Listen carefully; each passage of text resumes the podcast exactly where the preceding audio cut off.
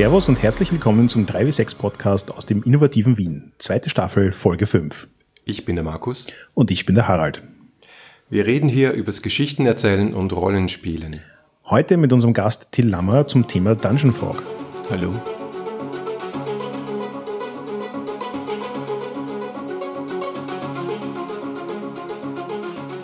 Gut, Till, Ja. erzähl uns mal ein bisschen was über dich und Dungeon Fog. Okay, also mein Name ist Till Lammer und ich bin seit zwölf Jahren Geschäftsführer der Werbeagentur Raum 3. Und ich bin im Prinzip so wie viele andere, glaube ich, auch über Critical Role irgendwie wieder zum Rollenspielen zurückgekommen. Ich habe früher, sehr viel früher, als ich ein Kind war, äh, Hero Quest gespielt. Das war irgendwie mein Einstieg in dieses, in dieses Fantasy-Rollenspielen. Oh, Hero Quest.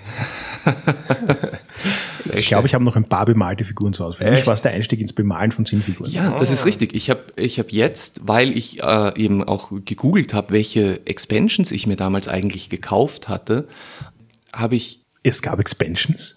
ja und Die hießen äh, damals noch nicht so. Damn.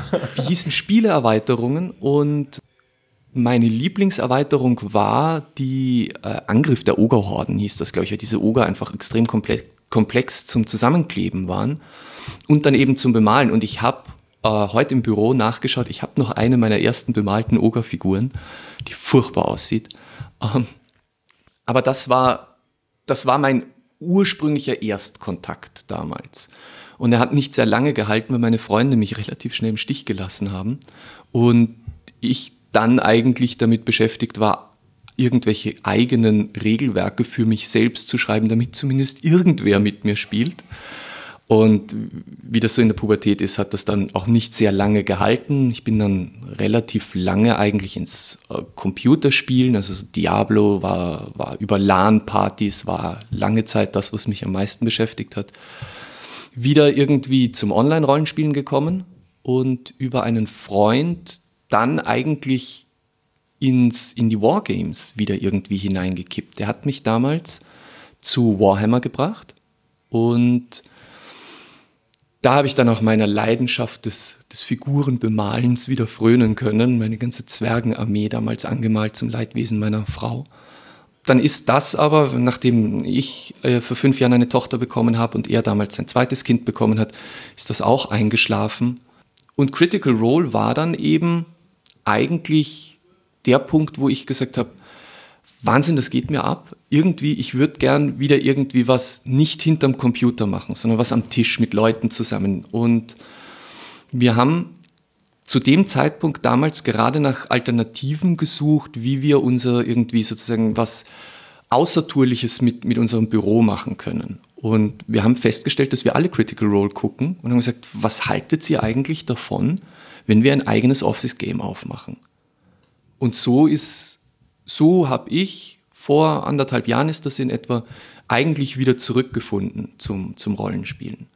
Ja, das ist jetzt äh, eigentlich so eine klassische äh, Rollenspielerlaufbahn, oder Markus? Ich glaube, bei mir war das jetzt nicht unähnlich, so mit Anfangen Rollenspiel-Abenteuerbücher und dann irgendwie Zinnfiguren und dann Rollenspiele und so. Ja, also dieses Auf und Ab ist durchaus typisch und es ist ja auch immer wieder fein, wenn, wenn Leute wie wir, ich will jetzt uns nicht unbedingt mit Critical Role gleichsetzen, aber so Leute halt, die engagiert sind und Lust haben ähm, und irgendwelche Medien in die Welt rausstellen, in dieses Internet, dann auch wieder inspirieren, weiterzumachen. Ging mir übrigens auch so, bei mir war es ein Podcast, also der, der Jörg Sothoff, äh, Jörg Radio Podcast, der Ja. so coole Audio-Games gemacht hat, dass ich gesagt habe, boah, ich muss auch wieder. Heute Österreich, morgen Deutschland und übermorgen sind wir dann berühmter als all zusammen, oder? Critical Role, Roll 20, keine Ahnung, ist nichts. Ja, Harald ist gut, Harald. Passt schon. Okay, also du hast gesagt, Till, du wolltest wieder an den Tisch. Und jetzt machst du dafür ein digitales Produkt. Habe ich das richtig verstanden? Das hast du richtig verstanden. okay, genau. erklär mal, was das ist. Okay, grob umrissen ist Dungeon Fork im Prinzip ein Werkzeug, mit dem man Karten zeichnen kann. Diese Karten dann im Prinzip direkt in äh, Spielleiternotizen umwandeln kann und sie dann mit seiner Community im Prinzip teilen kann. Das ist jetzt ganz, ganz grob umrissen das, worum es bei Dungeon Fork geht. Ein Zeichenwerkzeug, ein Schreibwerkzeug und eine Plattform, auf der man seine produzierten Inhalte teilt. Und das Ganze im Web. Und das Ganze im Web. Es ist online basiert. Genau. Also das heißt, wir reden jetzt da nicht von Karten, die man sich nachher ausdruckt, auf den Tisch legt und dort seine Figuren herumschiebt, sondern die Idee ist, dass die Leute das im Browser verwenden.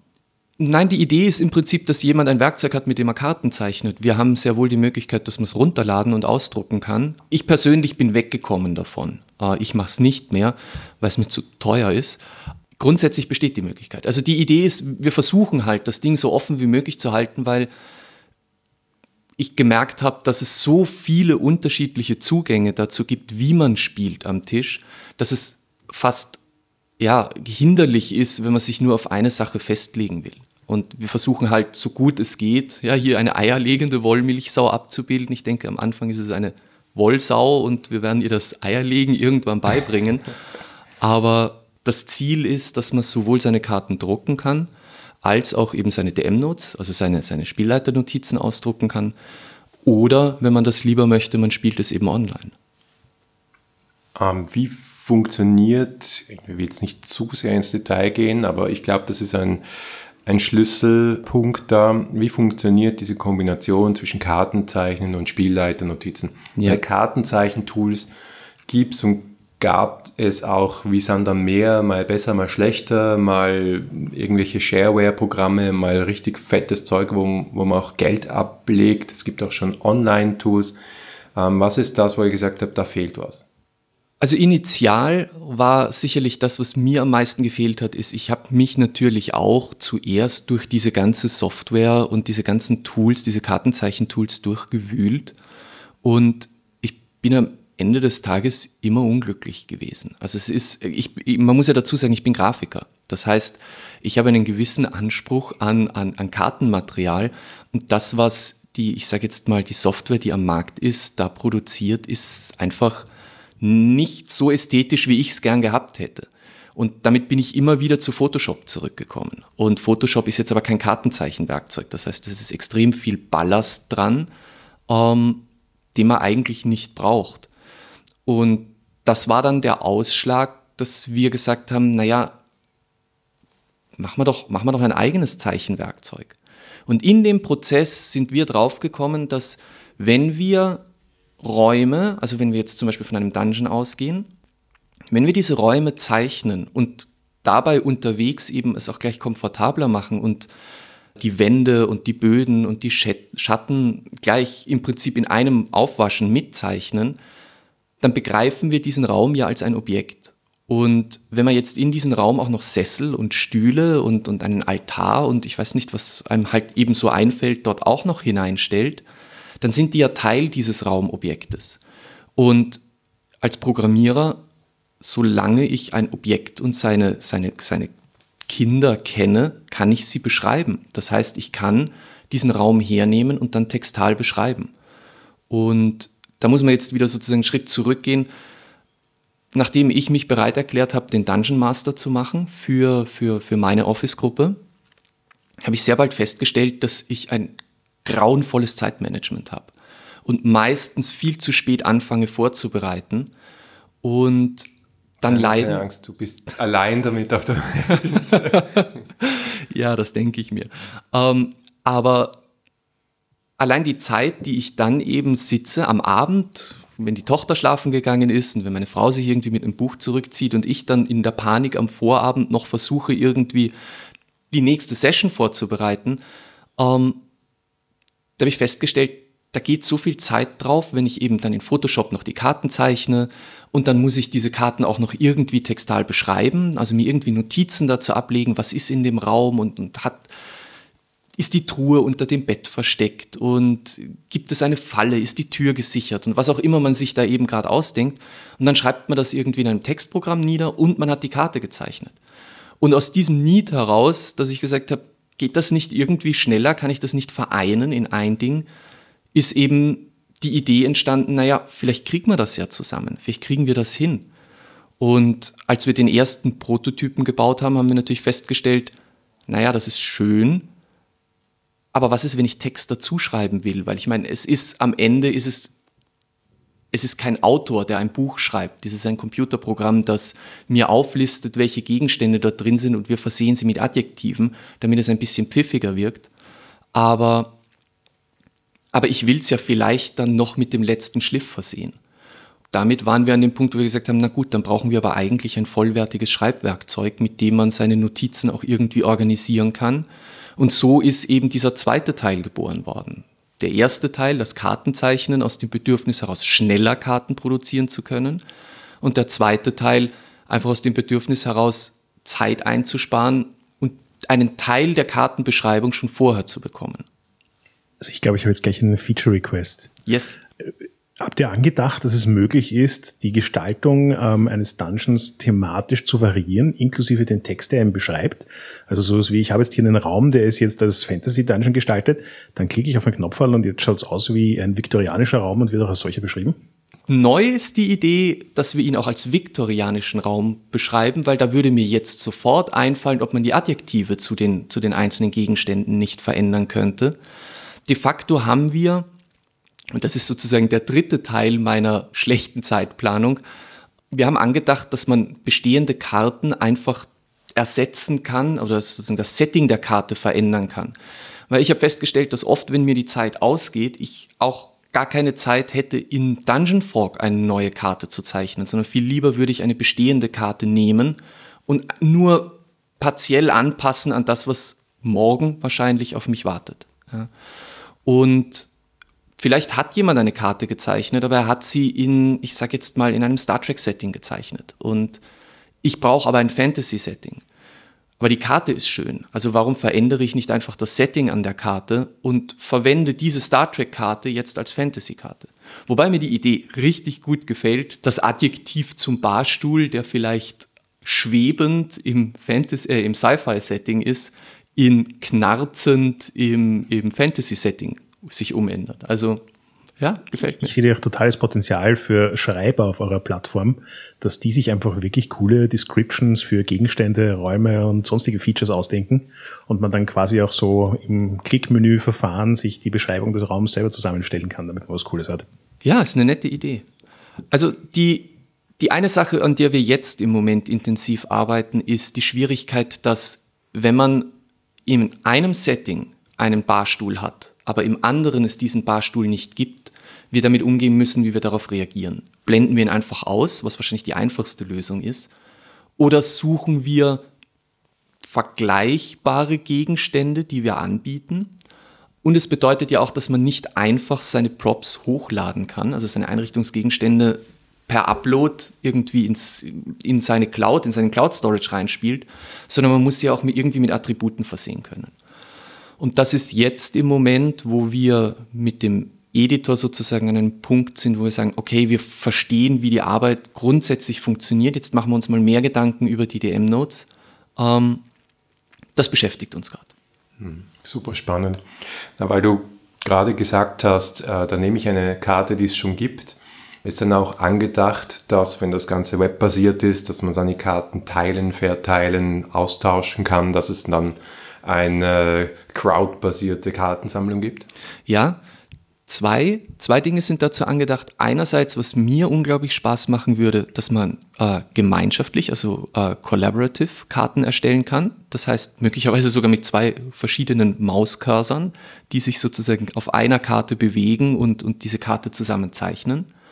Ähm, vor allem aber eben die Idee, dass die Karten, die ich gezeichnet habe, ich auf der Plattform, das ist sozusagen Standbein Nummer drei, ähm, diese Karten dort teile. Das ist natürlich eine Entscheidung, die ich selbst treffen muss und es geht hier auch ein bisschen um rechtliches, weil wir natürlich aufpassen müssen, dass Karten, die möglicherweise Eigentum von jemandem sind oder vielleicht auch, auch unter einer Lizenz äh, äh unter einer Lizenz geschützt sind, dass die nicht einfach ins Netz gehen. Also nicht jede Karte steht zur Verfügung, sondern nur Karten, die ich als Autor zur Verfügung stelle und dementsprechend natürlich auch gewährleiste, dass ich diese Karte wirklich besitze. Ihr könnt das einfach so wie Facebook machen und jeder Content, der bei euch erstellt ist, gehört euch und ihr könnt machen, was ihr wollt. Ja, haben wir überlegt, nur fürchte ich mich davor, äh, die Anwälte von Wizard of the Coast kennenzulernen. ähm, wenn wir das probieren, die sollen, die sollen lieber bei demjenigen anläuten, der lizenzierte Karten oder DM-Notes, darum geht's nämlich das auch. Könnte schlimmer sein, könnte Games Workshop sein. Das ist richtig. Der eben, ja, klar. Na, wenn man dann an, wenn natürlich jemand anfängt, ein publiziertes Abenteuer so umzusetzen, damit er es nachher digital hat, dann ist es problematisch. Ja, eben. Und es, die Karten sind wahrscheinlich gar nicht so sehr das, das Problem. Das Problem ist, dass ja die DM-Notes auch mit diesen Karten mitgeliefert werden. Das heißt, ich bekomme ja nicht nur heute würde ich auf Pinterest gehen und mir irgendeine Karte runterladen und hoffen, dass sie hochauflösend genug ist, dass ich sie irgendwie verwenden kann. Mhm. Aber bei, bei Dungeon Fork ist es ja so, dass das eine, eine, eine interaktive, bespielbare Karte ist, die es auch in druckbarer Auflösung gibt. Und da hängt noch dazu das ganze Adventure mit dran, weil das vielleicht jemand beschrieben hat. Das heißt, ich kriege nicht nur die Karte, sondern ich kriege auch das PDF mit den mit jeder Raumbeschreibung und jedem NPC, der da drin steht. Und wenn jetzt jemand hergeht und ein lizenziertes Abenteuer darüber abbildet, hm, ja. dann soll bitte der Probleme kriegen. Ja. ja, na klar. Aber wenn wir schon über Crowd reden, dann reden wir doch auch über Crowdfunding. Das mhm. ist nämlich, glaube ich, euer Plan und sehr aktuell. Also wir zeichnen jetzt auf, es ist Anfang März. Das heißt, bei euch geht schon bald in die heiße Phase. Erzähl mal, was ihr davor habt. Also die heiße Phase sind wir mittendrin, denn am 30. März geht die Sache los. Ähm, und wir haben, nachdem das, nachdem das ja ein Liebhaberprojekt ist im Prinzip und wir das jetzt, jetzt in erster Linie mal für uns gemacht haben und dann festgestellt haben, das könnten vielleicht andere auch brauchen, das Ganze passiert im Moment in unserer Freizeit. Ja, ich habe einen Teil meiner, meiner, meiner sozusagen Agenturleistung abgezweigt und habe gesagt, okay, ich stelle zwei Arbeitstage äh, in der Woche, stelle ich von der Firma her zur Verfügung, damit wir ein bisschen weiterkommen. Aber bei dem ganzen Paket an, an, an Dingen, die wir uns vorgenommen haben, haben wir halt relativ schnell festgestellt, wenn wir das nur in unserer Freizeit machen, dann ist entweder irgendwann Raum 3 pleite oder wir sitzen noch in drei Jahren und bauen daran. Und dann haben wir gesagt, okay, auch allein aus dem Freundeskreis, aus dem Feedback, das ich bekommen habe, als ich die Idee Freunden erzählt habe, war schnell klar, wir sind wahrscheinlich nicht die Einzigen, die mit sowas arbeiten wollen würden. Also bringen wir es doch, bringen wir es doch an die Crowd heran. Und wer weiß, vielleicht eben finden sich, finden sich Gleichgesinnte, die sagen, ja, das wäre eigentlich ziemlich praktisch, sowas zu haben. Und plötzlich lässt sich so ein Projekt realisieren und zwar in einem Zeitraum, der auch irgendwie sinnvoll erscheint. Und die Plattform, die ihr dafür gewählt ist habt, Kickstarter. ist Kickstarter. Genau. genau. also wir haben uns entschieden für Kickstarter, ähm, weil, um ehrlich zu sein, weil ich viel auf Kickstarter backe und, und, und, und mich daran gewöhnt habe. Ähm, wir haben uns Indiegogo angeschaut, aber es hat mich nicht, nicht instinktiv angesprungen. Und nachdem es halt einen großen amerikanischen Markt gibt mit Dungeons and Dragons, ist halt Kickstarter auch sicherlich die sinnvollere Plattform gewesen. Und wir haben gesagt, wir machen eine 30-Tages-Kampagne. Das heißt, wenn es am 30. März startet, endet das eben am 29. April. Und in dieser Zeit versuchen wir, so gut es geht, eben unsere Idee an den Mann zu bringen und zu sagen, schaut mal her, das ist die Idee. Und hoffentlich finden sich genug Leute, die das cool finden und sagen, okay, unterstützen wir. Was ist euer Ziel finanziell? Ja, das so ganz fest steht's noch nicht, weil es jeden Tag neue Features reinhagelt und jetzt, wo wir in die Pre-Alpha gegangen sind, wir auch noch noch mehr Rückmeldungen bekommen und neue Wünsche. Ah, oh, Harald, du bist schuld. Im Moment haben wir es bei 15.000 angesetzt, weil äh, wir einfach eine Milchmädchenrechnung angestellt haben, gesagt haben, wenn ich, wenn ich mit Raum 3 etwa die Hälfte der Entwicklungskosten tragen kann, dann wären 15.000 Euro sozusagen die andere Hälfte der Entwicklungskosten, die wir irgendwie noch benötigen würden, so dass wir im Herbst einen Beta-Status erreicht haben, der herzeigbar ist, also den dann auch wirklich viele testen können, um dann im Prinzip mit dem reinkommenden Feedback das Ganze bis Jahresende fertig zu entwickeln. Einen Launch haben wir vorgesehen für ja idealerweise Ende 2017, wobei wir natürlich uns da ein bisschen Pufferzeit einräumen. Also haben gesagt, Februar 2018 ist realistisch. Kannst du uns vielleicht ein cooles Stretch Goal verraten? Ja, Sound ist ein Stretch Goal, das tatsächlich ja irgendwie aus dem Umfeld des 3W6 Podcasts heraus an mich herangetragen wurde, der Rai, den du mir ja, äh, Harald, empfohlen hast. Der ist Komponist und äh, mit seiner Diplomarbeit arbeitet der ja eben auch an Soundkulissen und, und, und Sounds für Rollenspielen. Und wir haben uns gedacht, dass es eigentlich super lässig wäre, wenn man Räume direkt mit Sound versehen kann. Das heißt, ich bin zum Beispiel jemand, ich spiele mit, ich spiele mit akustischer Untermalung. Ich finde das ganz lässig. Also wenn man, wenn eine Kampfsituation ausbricht, schnell den Track zu wechseln und auf Kampf zu gehen. Oder wenn man in einen gruseligen Raum hineingeht, irgendwie eine atmosphärische Musik dazu einzuspielen. Und ich vergesse permanent die Tracks zu wechseln. Das war dann wieder der Auslöser, wir gesagt haben, na, wenn wir alle Objekte mit Räumen verbinden können, na, dann verbindet man doch auch Sound mit einem Raum. Und das wäre sicherlich ein Stretch Goal, das ich irrsinnig gerne realisiert sehen würde. Das andere ist, das kommt vom Herbert, der ist übrigens äh, zusammen, also Herbert und Thomas sind meine beiden Co-Founder. Der Herbert ist Programmierer seines Zeichens, der ist für den Editor zuständig, der Thomas ist Webdeveloper, der ist vor allem für die DM-Notes zuständig. Und die Theresa ist meine Grafikerin, die uns bei den Artworks unterstützt. So, und der Herbert hat sich schon lange mit Schwarmbewegungen befasst. Der programmiert Schwarmbewegungen. So, und jetzt sind wir irgendwann bei einem, bei einem Bierchen gesessen und gesagt, naja, kriegen wir das irgendwie auch rein? Und der gesagt, na, was wäre, was wäre, wenn man Critters macht? Also Ratten, die vor Lichtquellen davonlaufen. Und so sind wir auf die Idee gekommen, es wäre eigentlich ganz cool, Animated Props zu machen. Also Dinge wie zum Beispiel Fackeln, die flackern. Ich meine, das ist jetzt nicht sonderlich neu und nicht sonderlich kreativ. Aber was ist, wenn ich einen Gang belegen könnte mit Kreaturen, die vor den Spielern weghuschen? Ja? Und das ist, also, das ist sicherlich eines der spätesten Stretch Goals, die wir, die wir umsetzen werden. Aber die Idee ist einfach irre, wenn man sich vorstellt, dass dieser Dungeon, durch den man sich durchbewegt, möglicherweise so lebendig ist, dass die Fackeln um einen herumflackern und irgendwelche Ratten vor einem davonhuschen. Das wäre schon, also wenn ich es mir wünschen könnte, würde ich es schon gern mal sehen. Jetzt gehen wir schon äh, mit schnellen Schritten eigentlich in Richtung Diablo, was du vorher erwähnt hast. Also es ist so ein bisschen, ich bin da so, habe da zwei Herzen in meiner Brust, was dieses ja, weiß, was Digital Gaming äh, betrifft, ja. Und ich kenne sehr, sehr viele Leute, die über Hangouts spielen, mhm. die einfach schlichtweg keine andere Möglichkeit haben, weil sie irgendwo wohnen, wo sie keine Spielgruppe zusammenkriegen oder ihre Spielgruppe ist durch berufliche Liebeshändel oder was auch immer an die ganze Welt zerstreut. Und so können sie ja Hobby leben und more power to them. Jetzt ist aber irgendwo an irgendeinem Punkt, wenn du digitale Tools nutzt, stellt sich dann die Frage, ja, warum spielst du nicht Diablo? oder äh, was es auch immer ist, was auch immer äh, World of Warcraft oder was auch immer dein Poison ist und setzt dich dann doch noch hin. Also wo, wo würdest du die Grenze ziehen oder wo siehst du, ich frage anders, ja, wo siehst du den Einsatzbereich von diesem Tool? Weil es ist ja jetzt viel, viel smarter und viel vielseitiger, vor allem wenn diese Stretch Goals noch dazukommen, als einfach eine schöne Karte.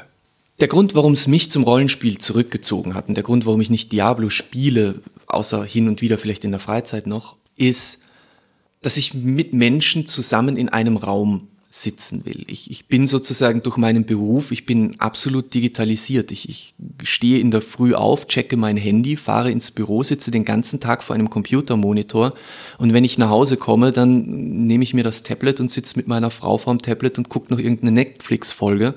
Und ich bin echt dankbar für diese soziale Interaktion mit Leuten an einem Tisch zu sitzen.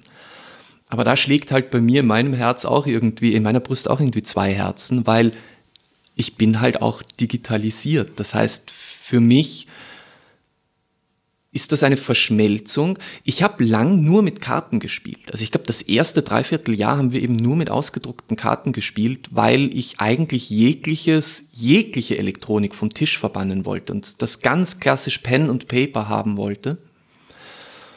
Aber auf der anderen Seite ist es halt einfach, ähm, es ist bequemer, wenn man sich digitale Werkzeuge zu Hilfe nimmt. Wir haben glaube ich, Anfang letzten Jahres uns einen Beamer angeschafft im Büro, weil wir spielen bei uns im Büro, mit dem ich die Karten auf den Tisch projiziere. Das ist natürlich super Hightech und man, man, man, man findet das total fancy, aber ich habe es irgendwann mal gegengerechnet gehabt und ich habe, glaube ich, mit den Karten, die ich mir gedruckt habe und, und mit dem Anspruch, den ich dann natürlich an meine eigenen Karten auch immer habe, habe ich sie natürlich teuer drucken lassen, habe ich mir den Beamer lang finanziert gehabt und jetzt brauche ich das nicht mehr. Jetzt beame ich die Karten von oben runter auf den Tisch und das ist wunderbar. Wo ich die Grenze zwischen diesen beiden ziehe oder wo ich sehe, dass der, also wie gesagt, hauptsächlich in der sozialen Interaktion und in der Improvisation. Also dieses, ein Rollenspiel ist etwas, wo ich als Dungeon Master oder als Spieler zu keiner Minute weiß, was als nächstes in der Geschichte passiert. Und, und dieses, dieses gemeinschaftliche Geschichten erzählen ist unglaublich faszinierend. Also es hat mich dermaßen gefesselt, dass das gibt dir ein Computerspiel so nicht. Das ist geskriptet. Ja? Was es dir dennoch gibt, sind halt eben, wie gesagt, digitale Möglichkeiten, zum Beispiel Karten zu erstellen oder die zu bespielen oder zu erkunden. Eben dieses, wie nennt man das, Fog of War, ja, dieses Aufdecken Raum für Raum, das ja auch wieder der Erzählkomponente einen ganz anderen Drive gibt, wenn man sich vorstellt, dass jetzt in meiner letzten Session die Gruppe, glaube ich, fünf Minuten lang vor einer Tür gestanden ist, also die Karte projiziert auf den Tisch, die Figuren aufgestellt vor der Tür, die Tür und alles, was dahinter ist, verdeckt mit dem äh, Fog of War. Und sie haben sich nicht getraut, sie aufzumachen. Sie haben gewusst, irgendwas ist dahinter. Und, und man hat einfach gesehen, wie die Hände zu den Figuren ziehen und sie sich überlegen, was ist jetzt ihr nächster Zug, aber sie trauen sich nicht in den Raum reinzugehen. Und diese Verschmelzung finde ich unglaublich faszinierend. Mir gefällt das großartig. Also dann habe ich ja gleich eine Nachfolgefrage. Was ist für dich der ideale Gaming Table? Welche Elemente verbindet er, um optimal zu sein? Also erstens einmal brauche ich viel Platz für meine Notizen. Der ideale Gaming Table ist meines Erachtens, ja, ich ähm, habe mir noch nie wirklich Gedanken darüber gemacht, weil im Grunde ist, ist er ein Instrument. Ja. ja, schon klar, aber du sagst ja, also es ist nicht das rein ohne digitale Tools. Es ist aber auch nicht das rein digitale Environment. Das heißt, es ist ja eine Mischung. Ihr verwendet auf jeden Fall schon mal den Beamer. Ja. Ähm, aber ich vermute mal, dass die Leute dann nicht alle mit dem Tablet dort sitzen und ihren Character Sheet am Tablet haben. Ja. Oder schon? Nein, nein, nein, nein. Ich meine, ich bin nicht so streng, dass ich jetzt sage, ihr dürft nicht euren Character Sheet irgendwie am Tablet haben. Aber für mich ist die Karte auf dem Tisch ja, ist wichtig, weil wir alle visuelle Typen sind, in meiner Spielegruppe zumindest und ich selbst auch. Das heißt, das Narrat nur narrativ liegt mir persönlich nicht. Die Karte brauchen wir eben einfach, um uns sozusagen da ein bisschen festzuhalten. Außerdem können wir dann mit Miniaturen rumspielen, was natürlich auch großartig ist. Ähm, wie die Karte auf dem Tisch liegt, ist meines Erachtens, das muss, das ist Typsache. Ich aus, aus reiner Convenience heraus bevorzuge eine digitale Karte, weil ich die schnell einspielen kann, über Virtual Game Tables zum Beispiel gegenüber einer Papierkarte, weil die einfach für mich unhandlich ist. Ja? Wobei ich natürlich schon, ich kann mich erinnern, als wir umgestellt haben von Papierkarten auf digital, wir alles, da ist eine Welle der Nostalgie durch uns durchgegangen sind. Ah, bricht da nicht ein Stück von uns weg? Jetzt spielen wir ja doch erst wieder irgendwie digital. Ähm, aber das ist interessanterweise, das ist ein, ein, nachdem die Karte halt irgendwie ein Geschichtenwerkzeug ist und nicht die Geschichte selbst, war das verkraftbar für uns. Höre ich da raus, dass die digitale Karte in Wirklichkeit im Gegensatz zur analogen Karte mehr in den Hintergrund tritt, weil mehr Fokus darauf besteht, was passiert in der Geschichte und wenn sich was verändert, dann verändert sich das halt auf der Karte, aber man ist jetzt nicht damit beschäftigt, fünf Minuten eine neue Karte rauszusuchen und solche Sachen. Also sie hat auf jeden Fall, das, das ist etwas, was sich deutlich verändert hat, ist der Spielfluss ist, ist, ist flüssiger geworden. Wie du richtig sagst, dieses, wir gehen jetzt wir wollen jetzt in dieses Haus hineingehen. Und dieser Moment, wo ich pausieren muss, mich umdrehen muss und durch meine ganzen Karten durchwühlen muss und sagen muss, ja, warte, und jetzt räumt den Tisch mal ab und dann hat irgendwer wieder irgendwie sein, sein Glas mitten am Tisch stehen und ein anderer hat sein Würfelbrett dort. Und bis diese neue Karte endlich am Tisch war, da ist schon mal, das war so die klassische Raucherpause. Da ist irgendwer dann abgezogen und noch schnell eine rauchen gegangen.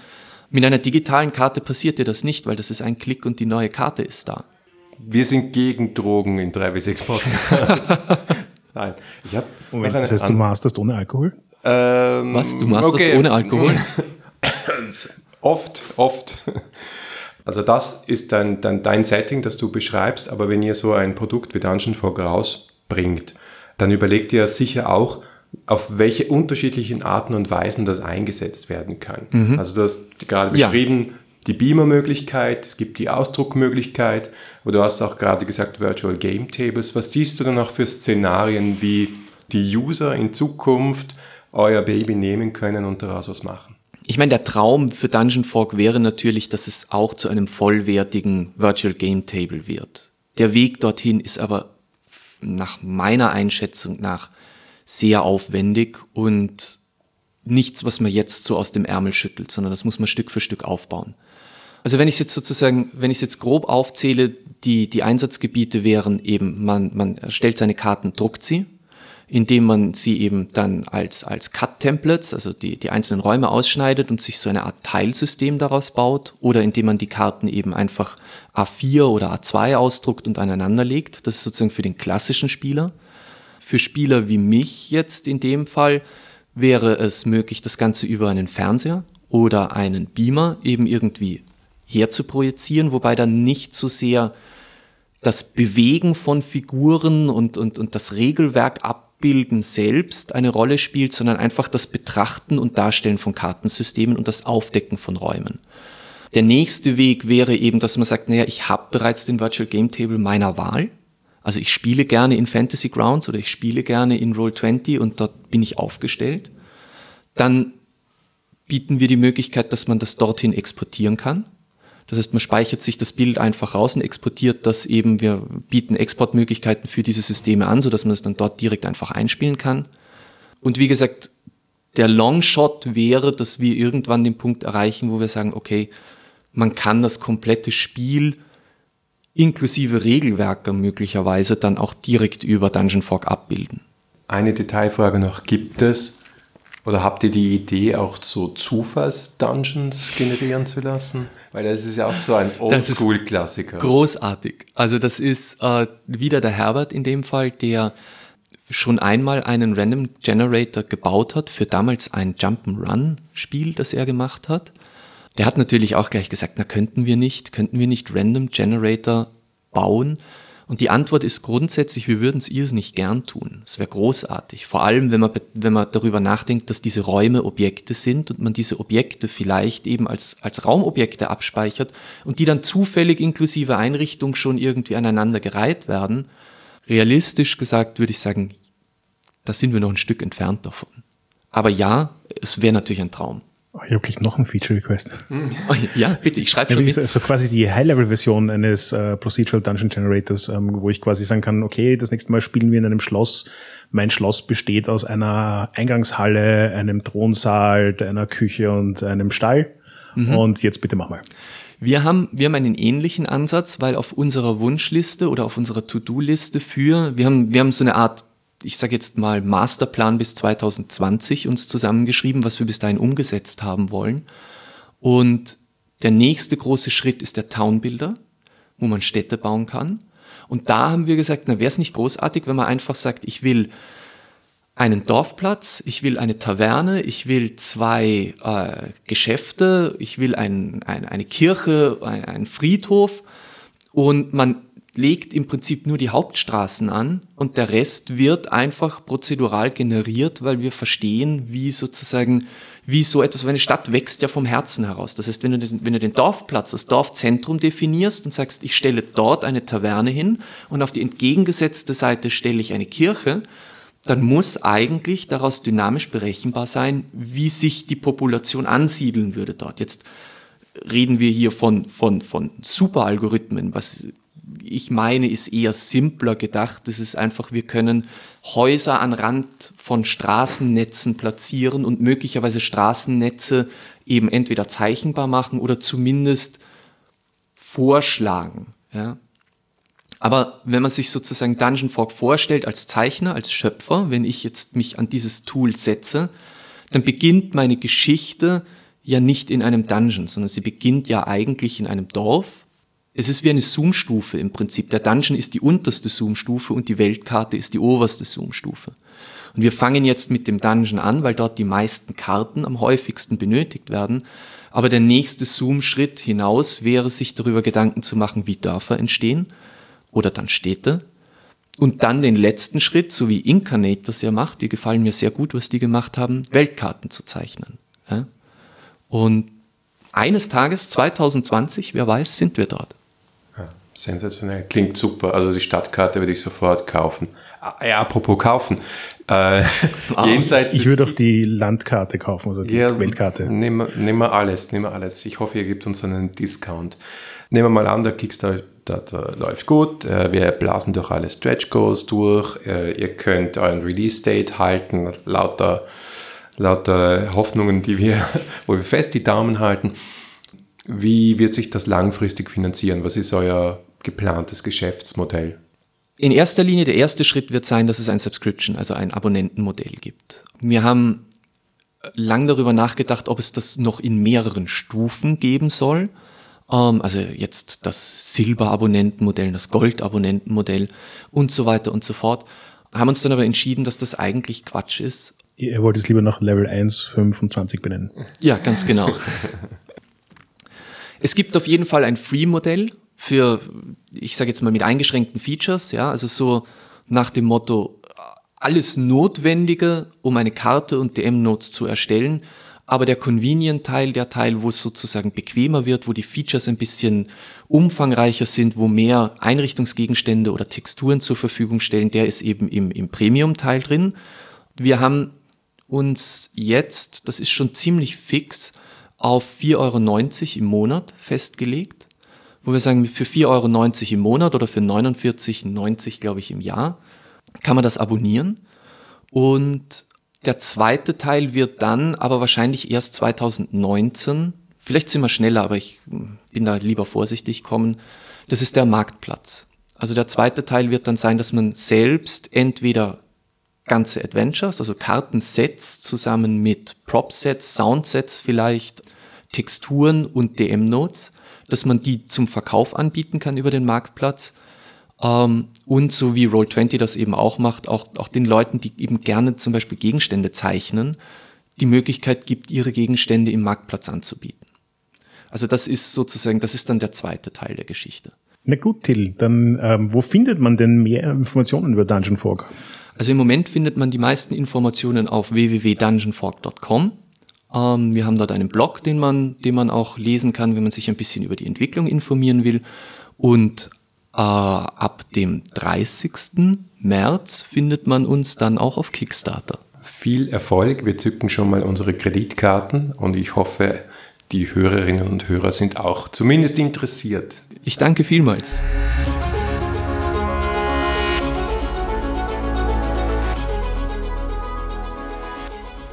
Danke fürs Zuhören. Feedback lesen wir gerne auf Facebook, Twitter oder im Web unter 3w6-podcast.com. Wenn euch diese Folge gefallen hat, dann empfehlt doch den Podcast einer Person weiter, die daran auch Spaß haben könnte. Oder ihr schenkt uns ein paar Sterne auf iTunes. Auf jeden Fall danke fürs Zuhören und bis zum nächsten Mal.